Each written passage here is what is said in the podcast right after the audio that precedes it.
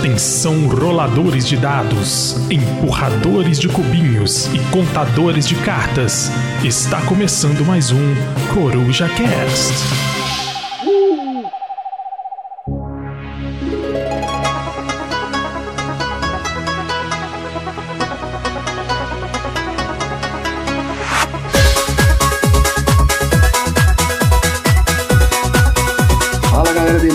Aqui quem fala é o Pedrão e estamos de novo com ele, o nosso amado e requisitado Coruja Shorts. Os Teleweb ouvintes pediram no nosso formulário né, dos apoiadores, então estamos trazendo de volta este programa maravilhoso. No Coruja Shorts número 8, nós vamos falar dele, Honshu. E para falar desse jogo, não podia convocar ninguém menos do que o maior especialista em Honshu de Belo Horizonte, meu grande amigo Igor Alberto, o Biscoito. Opa, quase que eu pensei que você tinha chamado outra pessoa quando você falou Igor, viu? O pai fica confuso quando vocês usam o meu nome social em vez do razão social. Então, gente, o que acontece? Estamos aqui com o Coruja Shorts de novo, né? E como é um episódio curtinho, eu decidi trazer um jogo pequenininho aqui. É um jogo que o Igor e eu já jogamos, que é o Honshu. Honshu que é um jogo de Kale Mamioja, que roda entre 2 e 5 jogadores, onde os jogadores têm de reconstruir a maior ilha do arquipélago japonês. Além de Honshu, o Kale também criou outros jogos focados no Japão feudal. O último lançamento dele foi o Hokkaido, que é o segundo jogo da trilogia de construções de mapa da série Nippon. E o Hokkaido ainda não tem versão nacional. Olha só, veio, veio que veio, hein? Só queria colocar que Honshu é um jogo pequeno, mas que traz grandes desafios pra gente aí, hein? A arte do, de Honshu e de Hokkaido Hokkaido fica na conta de dois nomes difíceis da BG Esfera. É Riekala, artista do Eclipse original e do Flame Rouge, e Jerry Kussenen, que é artista do Eclipse Second Down, né? O Eclipse revisado, e também participou da arte do Flame Rouge. Lançado no Brasil pela Conclave, um chute tem peso de 1.93 lá no famoso BGG, né? Que é onde a gente vê esses dados tops. E o tempo estimado de mais ou menos 30 minutos, que eu não sei se é 30 minutos não, viu? É, Porque se tiver AP, meu nego, esse jogo dá pra dar muito AP, esse jogo cresce muito. E então já vai falar um coleguinha assim, ó, vão preparar. Exatamente. Eu acho que 30 minutos é quando a galera já domina mais ou menos o jogo. É, e... o pessoal já tá acostumado, né? Exatamente. Quando você e a Sabrina jogam muito aí no sofá, na cama, no colchão, pode ser que dure 30 minutos. Apesar do peso de 1.93, né, quase 2, eu particularmente não apresentaria esse jogo para novos jogadores por conta dessa construção de mapas com as cartinhas pode ser meio confuso. Cara, eu nem diria confuso, porque é bem claro, mas o problema é que ela é exponencial, complicadamente, né? Então você tem seis tipos de terreno. Uhum. É, seis tipos de terreno, cada um pontua de uma forma diferente. Cada carta tem seis quadrantes e você pode combinar eles de forma inusitadas. Então, tipo assim, cada carta que você coloca, o jogo fica muito mais complexo. Então, tipo assim, para quem não tá acostumado a jogar rápido, esse jogo pode virar uma zona na cabeça. O tema histórico, né, de Honshu tá apenas no coração, assim, porque não é bem visível, porque é um jogo de é um card game, né? E são as cartinhas pequenininhas, né? Mas nesse jogo, né, cada jogador encarna um senhor ou senhora feudal do Japão, né, encarregado uhum. de reconstruir a ilha de Honshu em busca de novas terras, oportunidades, fama e fortuna. Esses senhores e senhoras feudais aí são nobres, né? Que decidiram aí dar um tapa, digamos, né, na, maior parte do Japão, que é o Honshu, né, uhum. né? O arquipélago. E entre as mecânicas do jogo, nós temos a gestão de mão e cartas, construção de mapa e bem roubado, assim, uma alocação de cartas. Algo a mais a destacar, Igor?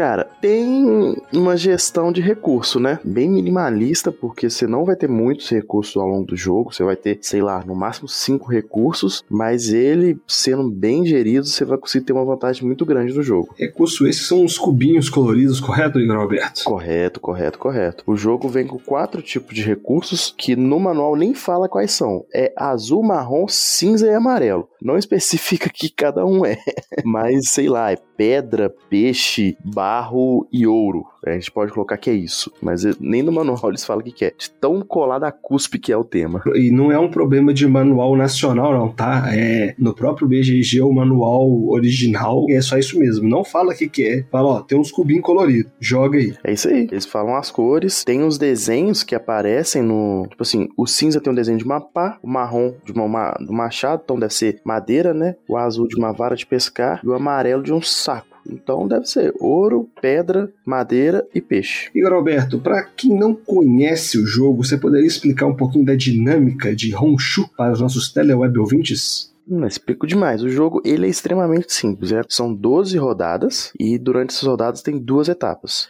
A primeira etapa tem um leilão, uma aposta, não sei exatamente. Com duas pessoas as regras são diferentes e cada jogador na sua ordem vai colocar uma carta. E aí quem tiver o maior valor de carta vai ser o primeiro a escolher as cartas que foram jogadas pelas pessoas. Ou seja, a carta que vai ser alocada, ela também tem um número que vai fazer parte desse leilão. Então você não sabe se você quer ou não ficar com a carta que você está jogando, mas se você quer ser primeiro ou não, porque aí o primeiro a escolher vai ser o primeiro na próxima rodada, o primeiro a apostar também. Então, como como você joga a primeira carta, você fica sujeito às pessoas poderem fazer outras coisas, né? No futuro. É, você meio que tá, pode estar tá dando também de graça uma carta legal pro seu oponente, né? Exato, exato. Aí que entra a questão do recurso. Nessa hora da aposta, a pessoa pode escolher um dos recursos que tá no mapa, ou seja, quando você tem um quadrante que tem um recurso, ele te dá um recurso pro jogo inteiro. Você não, não realimenta isso, né? Então é, é muito escasso. Se você pegar ele, ele vai aumentar em 60. Ou seja, as cartas vão de 1 a 60, cada quadradinho que você colocar aumenta 60. 60. Então você automaticamente é o maior que todos que colocaram cartas. Porém, se o próximo jogador quiser cobrir a aposta, ele pode colocar um quadradinho da mesma cor. Então ele tem alguns níveis de complexidade nessa aposta, beleza? Uhum. E aí a segunda etapa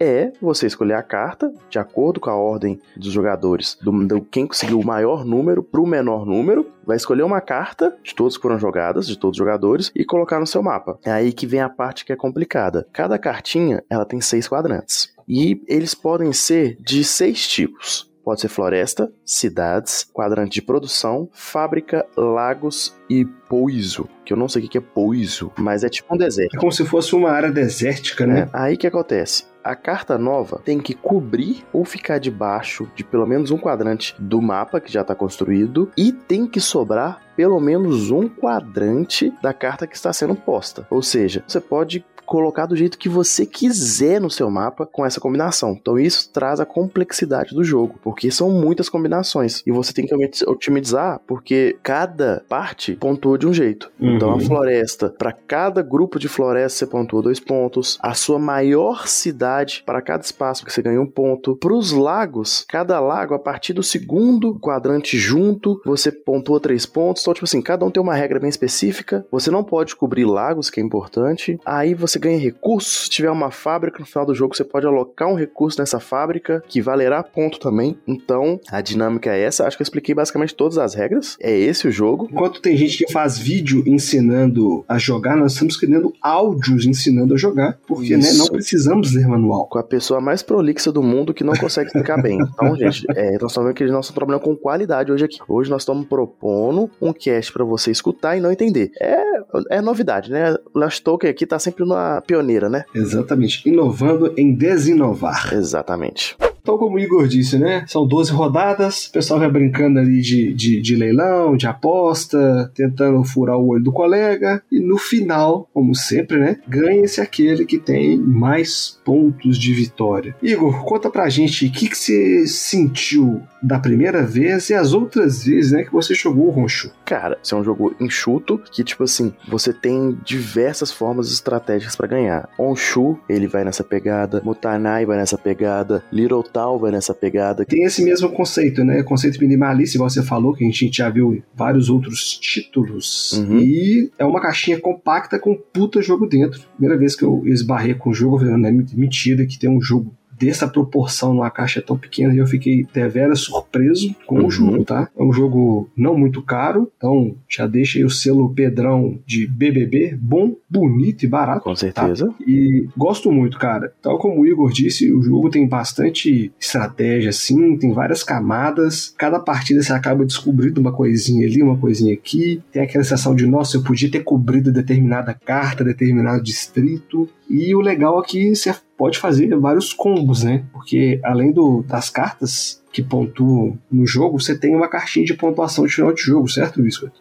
É, aí já vai para uma das variantes, né? Uhum. Que você pode utilizar umas cartas para ter regras a mais de pontuação, né? Aí são oito formas extras de pontuação. Ou seja, trazendo mais estratégia para um jogo que Exato. vai fazer você queimar o resto de massa cinzenta que você tem depois de escutar este podcast. Exatamente. Igor, tem algum jogo parecido com Honshu? Você se lembra? Você falou Botainai, né? Me lembra de, dessa ideia de, tipo assim, ser um jogo é, que, tipo assim, tem poucas coisas, o Motonai também é um card game, só que eles usam as cartas de 37 formas diferentes o jogo fica muito complexo, né? Não muito complexo, mas ele fica bem elaborado, porque eu, eu acho que o peso do, do Honshu é bem menor do que o do Motonai. Ah, sim, com certeza. O Motainai tem gente que é Eurogamer tryhard que não dá conta de jogar Motainai, que são várias e várias camadas. É, além do Motainai, né? Do mesmo autor de Motainai tem o Innovation, tem essa mesma pegada, uhum. o Lord to Home. E citando esses jogos, né, pequenos, né, que tem toda essa camada asiática, a gente pode citar os jogos do Capturador, em especial o Ars Alquimia,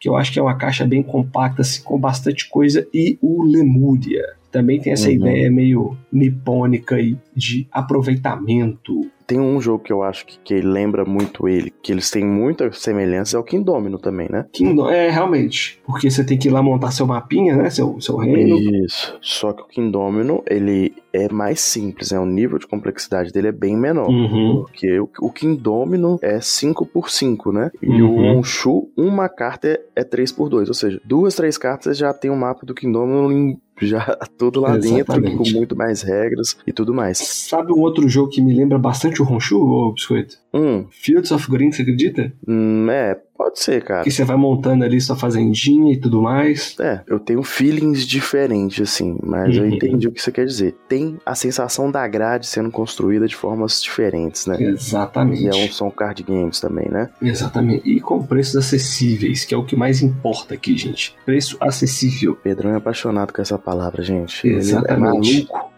o quadro que todo mundo gosta, que é frases clichês do hobby. É... Biscoito, Honshu, roda bem de dois? Com certeza, cara. Eu vou falar que eu não joguei com mais de duas pessoas, né? Porque tenho dificuldade de jogar com mais pessoas. Mas o Honshu é coisa linda para duas pessoas. Ele muda um pouco as regras do leilão. Você pega duas cartas do baralho, você e o adversário jogam uma carta e você escolhe uma dessas duplas para pegar, quem jogou a maior carta. Então é uma leve diferença e é um pouco mais complexo, porque o seu mapa vai ficar muito maior, porque você escolhe, você aloca duas cartas por vez, né? Uhum. É, Mas é, ele tem né, uma configuração específica para dois. Eu acho isso sensacional quando você faz isso no, no, no board game. Eu não sou muito fã do, do, do famoso autônomo. Eu prefiro, eu prefiro regras específicas para dois. Nisso o Honshu entrega muito bem e roda redondinho. Eu, joguei, eu cheguei a jogar em 3, em 3 eu já achei mais demorado. Porque tem toda essa questão do cara pensar na, na, questão do leilão lá, achei um pouco mais demorado. Porém, nada que atrapalhe a experiência. E por falar em tempo de jogo, Igor, Honshu é demorado? É, cara, é que a gente já tinha falado antes, né? Eu, eu acho que é um jogo que depende da, completamente da mesa. Porque se você quiser jogar rápido, você joga rápido. Pegou, alocou, pegou, alocou, pegou, alocou, pegou, alocou, pegou, alocou, acabou. São 12 cartas, 12 cartas 3 a 5, 24 com dois jogadores. Mas, cara, como a, a possibilidade é quase que infinita de posições, é um jogo que pode demorar se você tiver uma pessoa que tem AP, que tem dificuldade de tomar decisão ali rápido. Concordo com você concordo com você. Honshu, ele tem uma curva de aprendizagem bem, vamos colocar bem alta, assim, essa curva, porém, nada que atrapalhe quem quer só jogar e se divertir, entendeu? Mas se você quiser ter todo, pensar toda uma matemática popular ali na sua cabeça, pensando nos pontinhos lá dos laguinhos, das cidades e das fábricas, ele vai demorar um catinho. Setup, ser fácil ou difícil. Cara, o jogo praticamente não tem setup. É jogar a carta na mão da galera e fazer o, o leilãozinho, certo, Biscoito? Certo, é. é, é não tem setup. É isso mesmo. Você tem que distribuir as cartas na mão do pessoal, porque ele é basicamente. Os componentes dele são cartas e cubinhos. Então você joga os cubinhos no meio, as cartas na mão, o jogo já pode começar, pau quebrando. Exatamente. E já respondemos lá em cima, né? Mas temos que fazer essa pergunta por conta do desse quadro, dessa parte do quadro que é dá para jogar com quem não é do hobby? Como eu disse anteriormente, eu não recomendo. E você, Biscoito? Cara, eu, eu acho que tem jogos que assustam menos, viu? Claro que pode ter pessoa que, que já tá acostumado com um xadrez, com alguma coisa, mas mesmo pessoas que estão acostumadas com xadrez, a forma de pensar no jogo é um pouco diferente, né? Uhum. Então, o xadrez é um jogo tático, aqui é um jogo que você vai ter que tentar otimizar sua jogada pensando em todas as possibilidades de combinar os quadrantes. Então, tipo assim, se for uma pessoa pragmática e tal, então, tipo assim, eu, não, eu prefiro não começar por ele. Exatamente. Quer dizer que é impossível. Você tem que né? ter uma visão aérea barra 3D bem, bem assim, bem afiada para poder, né, fazer, Isso. pensar no seu distrito bonitinho. Uhum. E aqui, você tá falando da curva de aprendizado, eu não acho que a curva de aprendizado é difícil, não é, é alta, porque ele é fácil de aprender, porque as regras são simples. Hum. É isso que a gente explicou, é leilão, pegar a carta e colocar. O problema é como executar. É, aí que mora a questão. E aí, tipo assim, aí que eu acho que, que fica o perigo do jogo. Muito bem.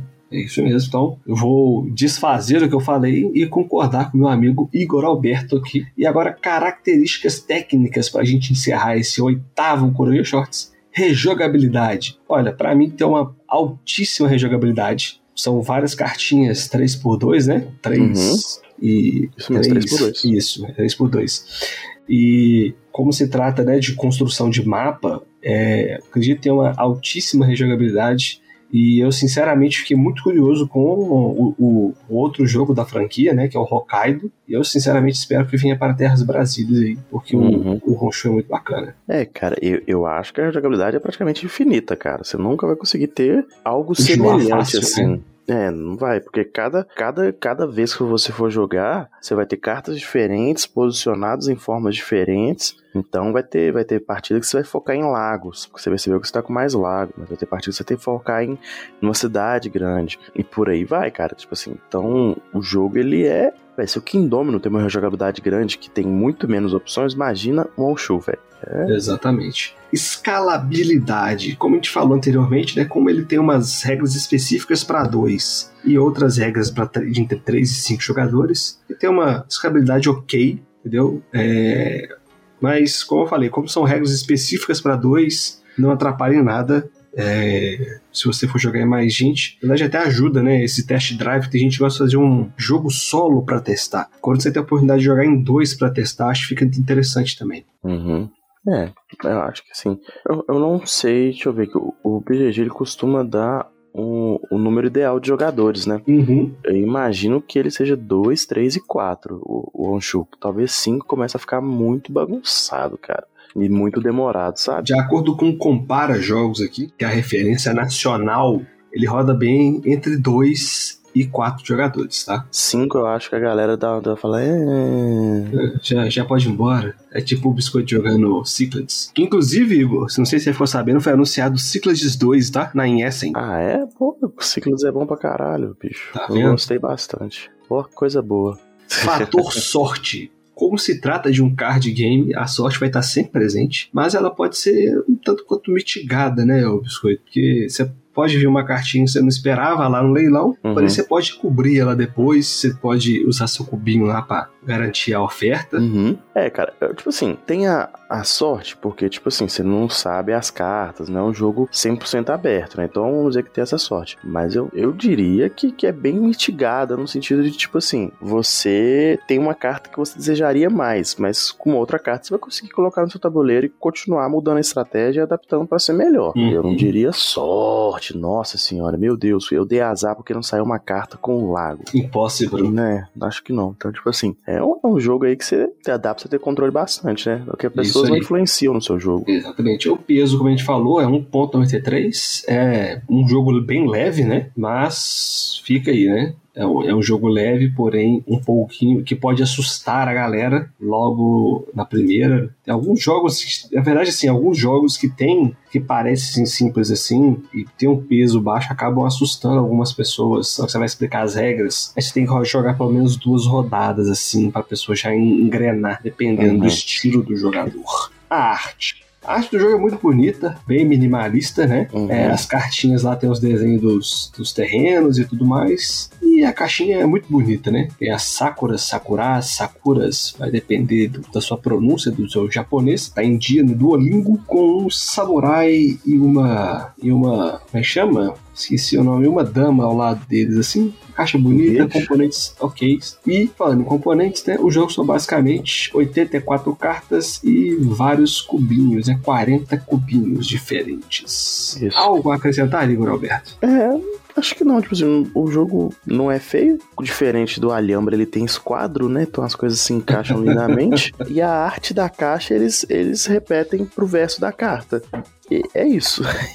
Mas Bom. é um jogo bonito, assim, de se jogar, porque a, a como Pedro falou, é minimalista, o, os terreninhos dos quadrantes são bonitinhos. Eu acho bem bonitinho, bem legal. É um fator que foi bem feito, que agrega. Então, galera, eu acho que é isso. Esse foi o nosso Coruja Shorts número 8. Espero que vocês tenham gostado, se divertido. Prazer estar aqui com a minha dupla Igor Alberto, o Biscoito. E se você gostou e já jogou Ronchu, comenta lá no nosso grupo do WhatsApp ou nas nossas redes sociais, que é arroba LostTokenBG, Twitter, Instagram, Facebook e o nosso canal da Ludopedia, que é Lost Token. Igor, prazer estar aqui com você, muito obrigado. Opa, valeu Pedrão. É um prazer incomensurável estar aqui com você, falando desse jogo sem hype, realmente sem hype. Top 20 jogos sem hype Honshu? Pra gente poder fazer daquela engajada no mercado de Honshu aí por todo esse Brasilzão, né? Isso aí, quem sabe depois desse episódio a Conclave traz o Hokkaido, hein? Será? Será? Olha, Não sabemos. Coisa, boa, coisa linda. Exatamente. E aí, aí quem, quem ainda quiser